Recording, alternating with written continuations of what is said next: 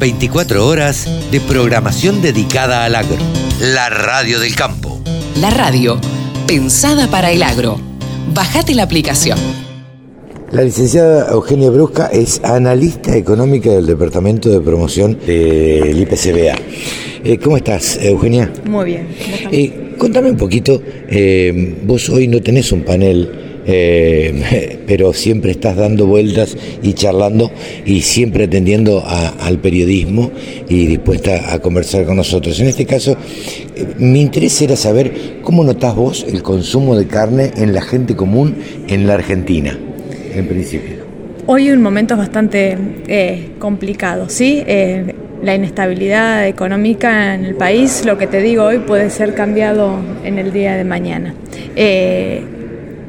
El consumidor argentino elige la carne vacuna por costumbre, por cultura, porque le gusta, porque la valora. al consumidor argentino le gusta comprar carne. Al consumidor argentino la carne significa un momento de unión, un momento de relajo, un momento de disfrute. Consumimos casi 55 kilos de proteína cárnica bovina al año, lo cual es, es, un, es en estos últimos años ha venido creciendo, pero además seguimos consumiendo pollo, seguimos consumiendo cerdo, más de 120 kilos de proteína cárnica entre estos tres alimentos forman hoy la canasta de consumo proteica del argentino. Eh, es algo muy alentador, la proteína es, elegida y la carne vacuna siempre la estrella. ¿Crees que hay plafón para que siga creciendo el consumo de carne o que, tiene, o que llegó al techo? Es un momento difícil, pero no por un tema económico, sino ya por elección del consumidor. Hoy ya el consumidor argentino sabe comer pollo, sabe comer cerdo, no solamente enchacinados, eso es muy importante porque esos 17, 18 kilos no son solamente enchacinados, sino ya que el consumidor argentino elige el cerdo para su consumo. Entonces esta complementariedad de estos tres alimentos va a hacer que el argentino vaya eligiendo según su gusto. Ya los techos ni pisos no me gusta hablar de eso, sino que ya el consumidor elige ese producto porque le gusta, para satisfacer su gusto. Entonces, no veo un piso, no veo un techo, veo elecciones de consumidores que sí, a medida que diferentes alimentos se van abaratando con respecto a otros, sí pueden cambiar su alimentación, pero considero que ya esos 120 kilos de proteína cárnica es un buen número, somos los primeros consumidores de proteína, proteína cárnica del mundo, por lo cual es más que alentador y irá variando entre más, menos carne, pollo, cerdo. Eh, ¿Crees que eh, eh, independientemente del momento que se vive, que es un momento de incertidumbre y que probablemente, no sé, por estos tiempos baje el consumo de carne, ¿hay plafón para que ingrese como una carne alternativa la carne ovina? ¿Lo han estudiado ustedes? Sí, no lo vemos. la carne ovina es muy fuerte en la Patagonia, ¿sí? O en la zona del interior del país, en lo que es los campos, en el interior de, eh, de, la Argentina. Eh, la carne ovina no vemos una inclusión, pero por la falta de costumbre del argentino. No tiene la costumbre de consumir carne ovina. Lo que no quita que en próximos años esa carne ovina termina siendo parte de esta canasta de consumos. Hoy consumimos un kilo y medio, dos ovino por año y como te dije muy bien antes, eh, en el interior del país o en la zona patagónica, donde la oveja sí se encuentra más libre, pero no una forma de como la cadena de ganados y carnes que ya tiene una cadena desarrollada para el ovino. Hoy conocemos al corderito patagónico, el, clásico. El clásico o el cordero para Navidad, Año Nuevo. Está muy eh, focalizado el consumo de cordero en las grandes urbes.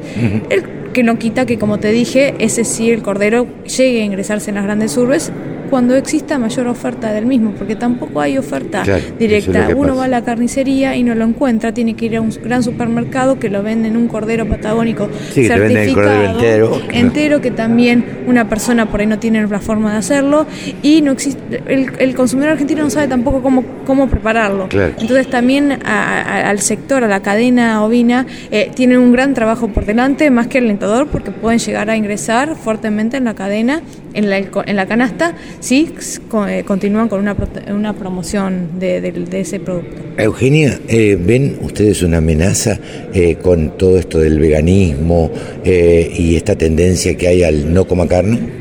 No la veo como una amenaza, la veo como una oportunidad. Mira vos ¿A qué me refiero? Yo no sé si te acordás hace unos 15, 20 años, si comías un huevo al día, el colesterol te iba a volar. Sí, claro. ¿No?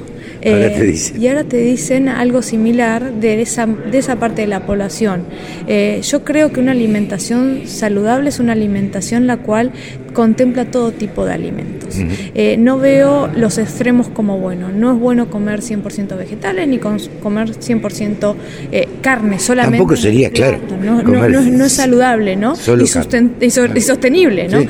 Entonces, no veo como una amenaza ese tipo de tendencias. Siempre existió un amigo vegetariano y vegano. Lo que pasa que hoy le ponemos nombre, hoy los contabilizamos, sabemos que son el 7% de la población argentina, pero el 93-94% de la población argentina consume carne. Y esta oportunidad de la cadena de ganados y carnes para mostrar que la carne vacuna es un producto natural, sustentable, si- sin ningún tipo de anabólicos, antibióticos. Es el único producto que no tiene ningún sello. Claro. Entonces, Sí, eh, también eso nos permite a nosotros trabajar en esa línea y seguir creciendo en la información que le brindamos al consumidor, porque eso es lo importante, informar al consumidor qué está consumiendo. ¿Qué, qué es lo que está sucediendo con la carne eh, en el exterior? Eh, ustedes analizan en la Argentina, pero también miran hacia afuera y ven qué es lo que sucede en otros países. Sí, bueno, la carne argentina es más que valorada en mercados como Unión Europea, Estados Unidos, hoy Asia, que es nuestro principal destino de exportación, pero me gusta también siempre aclarar que solamente el 30% de lo que producimos se va afuera, el principal consumidor de la carne argentina es el argentino.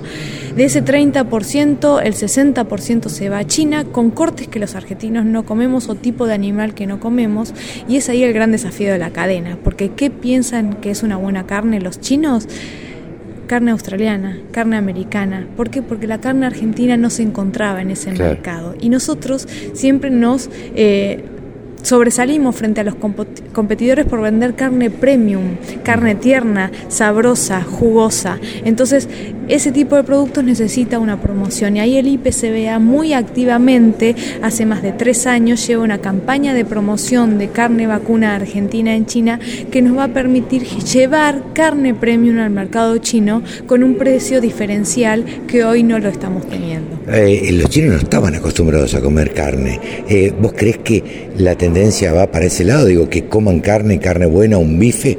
Sí, el crecimiento también de lo que es la situación económica de los chinos, el poder adquisitivo al, ser, al crecer, muestra que ese desarrollo de la comunidad china lleva a la incorporación de más carne de calidad. Hoy la carne argentina de calidad se encuentra solamente en el mercado Oreca, hoteles, caterings, restaurantes. Bueno, la gran promoción que nos lleva y el desafío que plantea la cadena de ganados y carne es llegar al supermercado y que el chino elija. Un chino elige un kilo más de carne argentina por año y para nosotros imagínate lo que sería. Sí, sí, sí. Eugenia, muchísimas gracias. A vos. La radio del campo. Toda la información y los temas de interés de un productor agropecuario.